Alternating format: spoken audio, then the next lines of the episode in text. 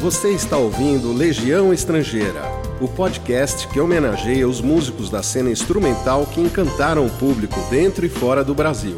Criado e apresentado por Arnaldo de Solteiro e produzido por Na Agulha do Vinil.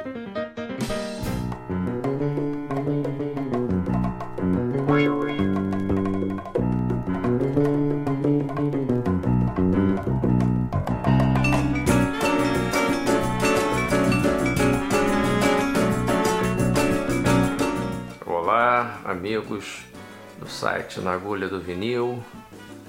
Mais uma vez estamos aqui para seguir com a apresentação da série Legião Estrangeira.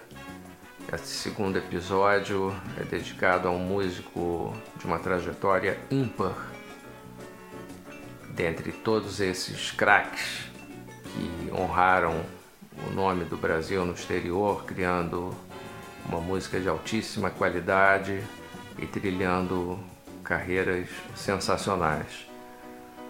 Nosso homenageado hoje é o Mário Castro Neves, brilhante pianista, compositor, arranjador, regente, que nesse exato momento em que eu gravo esse programa, ele está sendo enterrado nos Estados Unidos, hoje, dia 8 de maio de 2020.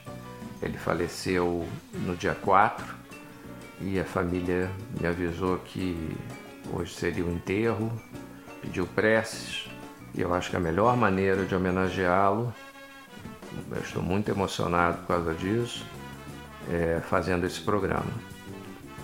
As pessoas que gostam de boa música no Brasil merecem conhecer o trabalho do Mário melhor e o Mário merece ser reconhecido um pouco mais no Brasil, porque ele trilhou a carreira realmente toda mas é, na Europa e nos Estados Unidos a partir de um determinado momento. E a trajetória ímpar do Mário ela se inicia com 4 anos de idade, tocando violão, depois aos 7 ele vai para o piano, decide estudar música na ProArt, estuda com Heitor Limonda, com Hans Graf, famoso professor austríaco de piano, estuda regência com Ernest Schuller e sempre apaixonado por jazz, música brasileira, música clássica, então isso foi formando um estilo nele muito original. Ele adorava Billy Strayhorn, Gershwin, Cole Porter, tinha o Thelonious Monk como compositor e pianista favorito de jazz mas ao mesmo tempo adorava Debussy, Ravel, Stravinsky. É, entre os brasileiros, o Garoto, Tom Jobim, Rui Jacobina, que era tio dele, inclusive. O arranjador favorito nessa época de adolescência era o Radamés Inátali. Então por aí vocês veem o caldeirão de influências que resultou num estilo completamente original. Mário foi um querido amigo, a gente trabalhou não digo diversas vezes, mas bastante num determinado tempo que a gente conseguiu se aproximar, porque estávamos separados assim por questões simplesmente burocráticas de trabalho. Ele na época trabalhando lecionando na Universidade de Princeton, onde ele era professor de composição, arranjo e regência. Enfim, então vou dar só um panorama rápido da carreira do Mário, porque em 1955 ele começa já de uma forma é, fora do padrão, porque ele tinha um grupo de jazz com os irmãos, né, os irmãos Castro Neves, Oscar no violão, Ico no baixo, Léo na bateria, o Zeca no clarinete, chamado American Jazz Combo. E tocava jazz, basicamente.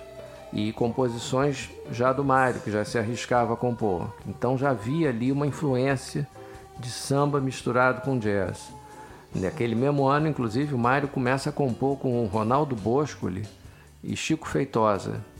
E nasce uma música chamada Mamadeira Tonal, que é considerada uma precursora é, da estética da bossa nova em tudo, inclusive na letra. Em 62, o Oscar forma um grupo separado, o conjunto do Oscar Castro Neves, não era mais é, o grupo dos irmãos Castro Neves, aí o Mário fica um pouco desiludido, é, resolve largar a música, ele tinha se formado em Química, até que em 65 ele vai assistir um show do Copa Trio, que era Dom Romão, Dom Salvador e o Manuel Guzmão no Bottles Bar. E aí ele fica louco com aquilo ali, resolve voltar para a música e novamente colocar o piano como prioridade da dele. O Guzmão foi muito amigo desde o início, tanto que esse American Jazz Combo se transforma num grupo chamado Os Modernos em 56, quando o Guzmão entra para o grupo. Aí já em 66, 10 anos depois, o Mário Castro Neves, trio, que tinha o Novelli no baixo e o Normando na bateria, ele se expande e se transforma no grupo Jovem Brasa, que era uma inusitada mistura de bossa nova com jovem guarda, ou como também se chamava na, na época o Ye Ye Ye. Então, esse grupo tinha até alguns integrantes que depois viriam formar o The Fevers, gravavam músicas do Roberto Carlos, do Carlos Imperial, do Nonato Buzar com Chico Feitosa. Nessa época o Mário também já estava gravando com Wilson Simonal. E ficou um disco muito interessante, o primeiro disco do Jovem Brasa para RCA. No ano seguinte ele muda a estética completamente. Em 67 ele grava um disco de bossa nova, mas bem diferente também, com um trio de base e duas cantoras, Biba e a Thaís do Amaral. Esse disco eu vim a ter a oportunidade de relançar bem depois. Mas como é que eu conheço Mário Castro Neves? Musicalmente eu me apaixonei por ele em 1974, quando eu tinha 10 anos de idade, 10 para 11. Ah, porque a Jornal do Brasil, que tinha uma programação extraordinária na época, eu comprava muito disco baseado no que a rádio tocava, eu ligava para um discotecário lá chamado Seu Toledo, infernizava a vida do sujeito para perguntar, olha, que música é essa do Tamba Trio, Mestre Bimba, em que disco tá? Aí ele falava, entendeu? E eu ia comprar, eu ligava, que música, gravação é essa do Donato tocando Amazonas? Ah, é do Quem é Quem? E aí eu ouvi uma música do Mário chamada Helena and I. E fiquei doido com a música. E me deram a ficha, era o disco Brazilian Mood, gravado para Decca só que um disco importado que eu custei um pouco a conseguir, mas consegui de uma maneira inusitada, porque era um disco quadrafônico e quando eu ganhei minha primeira aparelhagem quadrafônica de presente dos meus pais, esse disco veio junto. Uma das edições do disco. A outra edição, é, eu consegui, acho que primeiro a edição francesa e depois a inglesa só anos depois. A JB tinha esse disco porque como era uma rádio de, dedicada a uma música muito é, sofisticada, embora na época com bastante audiência, o Simon Cury, hoje um querido amigo, que era o programador da rádio, tinha acesso a uma verba para comprar discos importados. Então isso possibilitava ele tocar essas preciosidades. E eu não sosseguei enquanto eu não consegui o tal disco do Mario, o Brazilian Mood. E eu fiquei muito intrigado porque entre o Samba SA e o Brazilian Mood eu não achava nada do Mario, porque ele já tinha ido para a Europa em 68, depois de gravar com Tito Madi, ele foi fazer uma turnê com a Elza Soares e ficou por lá. E aí ele morou na Itália, onde ele trabalhou na RAI Uno, a TV mais importante de lá na época. Trabalhou com Vitório De Sica em trilhas sonoras. É, depois foi morar na França. Depois foi para o Canadá, onde gravou um disco também sensacional chamado Stop, Look and Listen, The Latin Band of Mário Castro Neves. Esse disco gerou, tem uma gravação ótima do Summer Soft, do Steve Wonder, que é muito tocada na cena dance floor jazz. E aí, em 77 ele se, se manda para os Estados Unidos e vai morar em Plainsboro, em New Jersey. Em relação ao disco de 1977, o Latin Band of Mário Castro Neves, uma observação. Eu considero o desempenho do Mário no clavinet sensacional, realmente colocando ele como o tecladista brasileiro que melhor soube usar o clavinet, não como um barulhinho, nem como um brinquedo, mas sim como um instrumento. Lembrando que os três maiores é, tecladistas para mim a usar o clavinet foram o Herbie Hancock, o Steve Wonder, que é praticamente o concurso no pop, e o Mario, né? Porque o, o, o Herbie no jazz é que popularizou o clavinet. Ele queria, ao formar aquele grupo Headhunters, que ele entrou na fase funk mesmo e elétrica, eletrificada dele, ele queria fazer uma banda sem guitarra para ficar distinto do fazer uma distinção em relação ao Return to Forever, que tinha o Aldi Meola já brilhando nessa época, na segunda formação, e da Mahavishnu orquestra do John McLaughlin. Então o Herbie queria fazer um som com o, a sensação de ter uma, uma guitarra ali na banda, mas sem ter o guitarrista. Então o clavinet ele conseguiu usar fazendo aquelas linhas e riffs de guitarra e com, no teclado. O Mário pegou, óbvio, essa influência do Herbie e do Steve e aplicou nesse, no contexto de música latina, Latin Jazz e música brasileira. Ficou uma coisa sensacional. E quando é que eu conheço o Mário pela primeira vez pessoalmente? Em 1984. É, ele veio ao Brasil de férias, foi dar uma cansa no Chico's Bar, eu pedi para fazer uma entrevista com ele, foi ótimo, nos demos muito bem, mas depois voltamos a perder contato. Aí eu fiquei uns 15 anos só sabendo que o Mário, o que ele estava fazendo, ele montou uma banda chamada Subtle Chemistry, inclusive tocou com Pat Martino e com Carmen McRae, mas eu não tinha, depois não tinha mais contato pessoal, não perdi o telefone, ele se mudou também.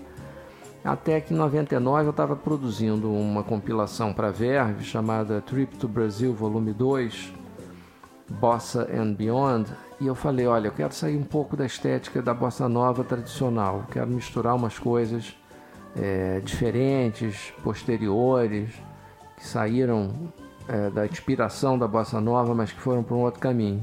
Falei, olha, eu tenho que botar essa faixa, o Helena and I, porque não existia nada do Mário Castro Neves em CD naquela época. Então eu tentei licenciar e consegui a música do selo Deca, mas eu não tinha ficha técnica. O disco tinha essa falha, não tinha o nome dos músicos. E a orquestração do disco maravilhosa, completamente diferente de tudo, porque nesse disco Mário usou uma orquestra com é, é, clarones, é, violas, violoncelos, mas sem violino, muito xilofone, fazendo partes melódicas, a sessão rítmica com um swing latino muito grande, uma coisa ímpar, completamente diferente de todos os outros arranjadores que eu gostava. Por isso que eu acho que o Mário é um dos maiores é, orquestradores que eu conheci na minha vida. E ele, mas não, tem, não tinha ficha técnica. Eu falei, tudo bem, vai assim mesmo, não tem jeito. Qual é a minha surpresa? Que meses depois, quando o disco é lançado, eu recebo um dia um telefonema na minha casa. Quem era? O Mário Castro Neves, dizendo que tinha ouvido a música na rádio. Tinha acontecido com ele o que tinha acontecido comigo. Ele ligou para perguntar como é que eles estavam tocando a música, deram o nome do meu disco. Ele foi comprar, então estava me ligando que tinha conseguido meu telefone com o Guzmão, que, que eu também não via há muito tempo e nem sei até hoje como é que o Guzmão passou meu telefone para ele. E aí me ligou, começando, aí retomamos, né? Retomamos um contato, fomos ficando cada vez mais amigos. E em 2001 a RCA estava comemorando 100 anos de atividade e a BMG me convidou para fazer a coordenação de grande parte do, das reedições que viriam acontecer numa série chamada exatamente RCA 100 anos de música onde eu pude relançar discos históricos da Flora Purim, do Tamba Trio, do Tom Jobim, da Miúcha, do Carlos Lira, do João Donato. E eu falei, olha, eu faço questão de relançar o disco do Mário Castro Neves com Samba S.A. Houve uma certa é, rejeição na época, porque a argumentação é de que ele não era conhecido no Brasil. Eu falei, olha, mas só o que vocês vão exportar desse disco vai ser uma, uma coisa impressionante, porque os DJs da cena acid jazz e dance floor jazz já estavam tocando muito esse disco na Europa, principalmente uma música chamada Candomblé, é, de abertura do disco, composta pelo Danilo Caymmi e Edmundo Soto. Aí eu falei, olha, vocês vão vender muito esse disco lá fora e aqui no Brasil vai ter um interesse. E aqui já estava se falando bastante de samba jazz na imprensa e tal, e não deu outra. O disco foi muito bem recebido no Brasil e no exterior. O Mário ficou felicíssimo. É, ele, inclusive, é que mandou a capa do, do álbum para a gente é, poder fazer a capa do CD. Eu incluí algumas faixas que eu sabia que existiam daquelas sessões que haviam sido usadas num outro álbum dele, lançado apenas no, exterior, e ainda descobri uma música inédita, a faixa inédita, uma gravação do Carolina do Chico Buarque, que nunca tinha sido lançada. Então o disco saiu com as 12 músicas originais, mais quatro bonus tracks. Foi muito bom, ele ficou felicíssimo e ele resolveu me dar um presente de agradecimento. Ele mandou uma música dedicada a mim e a cantora Tamara Corax. Falei, Mari, que isso? Tô completamente aqui, não sei nem o que te dizer. Não mereço esse presente. Não, claro que merece. Você fez muito pela minha carreira e etc. Bom, fiquei muito feliz com aquilo. Mostrei para Itamara, que obviamente adorou. E a gente estava terminando de aprontar um disco dela para Milestone Records e que era o segundo dela na companhia, mas já estava pronto. A gente já tinha gravado tudo, já tinha mixado, já estava a capa praticamente pronta. Eu falei não, mas essa música tem que entrar no disco. E aí avisei a companhia, tipo, parem as máquinas, parem a prensa, porque nós vamos gravar mais uma faixa. O disco já tinha John McLaughlin, Gonzalo Rubalcaba, Luiz Bonfá, Azimuth, João Palma, mas eu falei, não, tem que ter o Mário também aí. E aí a música chamava Someday.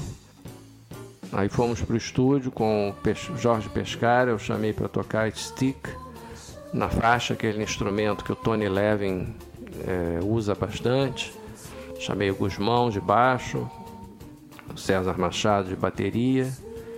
Enfim, foi um, uma turma sensacional. A faixa ficou linda, inclusive na Europa e na Coreia alguns países usaram na Europa o, essa música como título com outra capa. Nos Estados Unidos o disco saiu com o nome de Love Dance. O Mário ficou muito feliz. Eu falei: agora, Mário, vamos tocar isso ao vivo. Ah, é? Como é que vai ser? Eu digo: deixa que eu armo isso aí. E aí armei uma temporada na Casa Noturna Mistura Fina, que era muito famosa na época, no Rio de Janeiro. Tamara sempre fazia show lá todo ano. E aí armei uma temporada extra para ele fazer como convidado especial e foi um sucesso tremendo. Mário foi ovacionado, muita gente que conhecia ele da época da Bossa Nova foi assistir. Quando ele terminou o primeiro show, ele parecia que as pessoas iam tocando nele assim, que ele foi passando pelo meio da plateia, como se estivessem tocando num santo. Isso é uma sensação linda, eu passei por isso três vezes na minha vida com Dom Romão em Londres, no Jazz Café, com Luiz Bonfá no Fat Tuesday e com Mário no Mistura Fina. Foi ovacionado e aí eu falei, olha, vamos fazer um outro show. Vamos continuar com isso aí. Ele voltou para os Estados Unidos, tinha muito compromisso lá, coisas de gravação e de produção.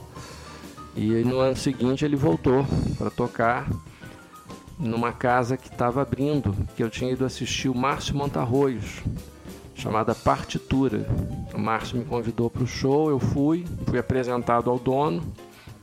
E quem era o dono? Coisas do destino, né? Mário Castro Neves, filho. Eu falei, não é possível. Ele falou, poxa, você é o Arnaldo que está trabalhando com meu pai? Eu falei, pois é. Quero trazer então ele para tocar aqui. E eles não estavam em contato. Coisas de família, né?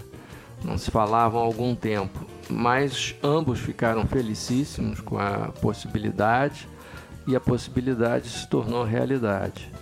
Fizemos uma temporada no mistura, no mistura e depois essa do partitura E aí o caminho foi natural, o passo seguinte eu falei, Mário, vamos fazer um disco seu novo.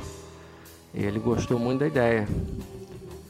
E assim, em janeiro de 2004, a gente gravou um álbum que veio a se chamar On a Clear Bossa Day, feito para o meu selo, Jazz Station Records. Nós chamamos o Guzmão de baixo, quer dizer, o mesmo amigo dele de 1955, gravando com ele novamente em 2004, um disco inteiro. O César Machado de bateria e duas cantoras, porque eu queria reprisar o mesmo a mesma instrumentação do Samba SA de 67. Então, Itamara Corax e Ana Zinger, cantora extraordinária, fundadora do uma das fundadoras do grupo Be Happy, junto com Luiz Avelar, Nico Assunção, então tinha uma experiência tremenda em conjunto vocal é, e com uma concepção bem moderna. Gravamos o disco inteiro em três noites, tudo ao vivo, as bases e os primeiros vocais. E a única coisa que, que a gente fez de overdub foram alguns vocais que o Mário é, escreveu para fazer abrindo as vozes, fazendo efeitos maravilhosos como só ele sabia fazer. O repertório desse disco incluiu é, músicas que ele gostava muito, do João Donato, do Marcos Vale, do Tom Jobim, coisas novas que eu pedi para ele incluir no disco. A gente, uma noite, ficou numa casa de um amigo dele ouvindo mais de cinco horas de músicas inéditas, escolhemos as melhores, de comum acordo, e eu, por exigência contratual, exigiu o, regravações do Helena and I e The Whole Mess, que era uma outra música que eu adorava do tal disco Brazilian Mood, lá de 1973. Então foi essa a história. E mais um detalhe, o repertório desse último disco de 2004, Mona Clear Bossa Day, incluiu também, por exigência minha, vamos dizer assim, o, a música Mamadeira Tonal, a famosa parceria de 1955 com Ronaldo Boscoli, que apesar de ter sido tocada nos shows na época e tudo, e inclusive é citado pelo Rui Castro no livro dele, Chega de Saudade, era uma música completamente inédita em disco. Ninguém tinha gravado essa música, nem o Mário. Então foi daquelas coisas tipo, poxa, por que, que eu não pensei nisso antes? Ele inclusive me disse isso. Mas o importante foi que é, finalmente conseguimos registrá-la. E obviamente os fãs japoneses de bossa nova foram à loucura por causa da inclusão dessa música, né? Só faltaram escrever um tratado sobre isso. Em relação à participação do Manuel Guzmão, para quem não esteja ligando o nome ao som, é, convém citar que ele foi o grande baixista da fase inicial da bossa nova, tanto que ele participa dos primeiros discos, disco de estreia da Wanda Sá, disco de estreia da Flora Purim, disco de estreia do Dom Romão, disco de estreia do Meirelles com Copa 5, disco de estreia do Jorge Ben, samba esquema novo, com o grande sucesso Mais Que Nada. Então, o Guzmão é uma figura importantíssima e pouco comentada. E curiosamente eu fiquei feliz né, de tê-lo no disco também, porque embora ele tocasse com o Mário desde 1955, eles nunca tinham gravado juntos. Uma coisa que ninguém, quando eu perguntei isso para eles, não teve explicação. Óbvio, era um que estava ocupado com uma outra pessoa, trabalhando num outro lugar, em outro país, e não, não aconteceu. Mas eu fiquei muito feliz de ter promovido essa, essa, esse encontro em disco, ter documentado a amizade musical deles. E a distribuidora japonesa do, na época do meu selo, a Rambling Records, quando soube do disco ficou doida, deu um apoio total, ajudou a fazer uma capa belíssima, começou a ter uma divulgação muito boa antes mesmo do disco sair. E aí eles quiseram armar uma turnê para divulgação. O Mário ficou muito feliz, muito excitado e tal, mas começou a ficar ansioso com a história. Eu fiquei preocupado com isso. Eu estava vendo o Mário me ligar várias vezes por dia para falar dos arranjos, o que, é que podia mudar. Eu falei, Mário, não precisa mudar nada, já está muito bom desse jeito. Não, mas eu queria mudar, fazer não sei o que, quem sabe aqui. Digo, não, vamos fazer do jeito que está. Ah, fiel ao disco. Mas ele continuava ansioso. E infelizmente ele teve, não, né, por outros motivos também de saúde, óbvio, mas a ansiedade talvez possa ter contribuído para isso. Ele teve um derrame e essa turnê teve que ser, infelizmente, cancelada. Ah, foi um desapontamento muito grande lá para a distribuidora, mas mesmo assim o disco fez uma carreira brilhante, vendeu muito, ficou na lista dos mais vendidos lá por quase um ano. No final do ano de 2004, ele ganhou vários prêmios, inclusive entre os melhores discos lançados na época, junto com o disco do João Gilberto em Tóquio. Então foi uma felicidade poder fazer esse álbum com o Mário, esse trabalho. E depois ele voltou para os Estados Unidos, onde ele né, tinha esse estúdio de gravação em sociedade com Tony Camilo. E é importante citar também que você vê o, o músico que é versátil, que não tem preconceito, que não conhece fronteiras para a arte. O Mário, a partir do final dos anos 90, ele estava trabalhando com muita gente ligada a soul music, a funk, a hip hop, ao rap, porque essas pessoas inclusive vinham procurá-lo porque conheciam os, os sucessos dele antigos que estavam sendo remixados e sampleados. Então ele gravou muito para um selo chamado Volt, com a Angel Sessions, com L.J. Reynolds, com o grupo The Dramatics, com um rapper chamado Kenny Davis. Então é uma faceta do Mario que as pessoas também não conhecem, não sabem muito aqui no Brasil. Fica a minha homenagem a esse artista sensacional, ímpar, que é, nos deixou, infelizmente, esse mês. Mas a música dele certamente viverá por muitos e muitos séculos.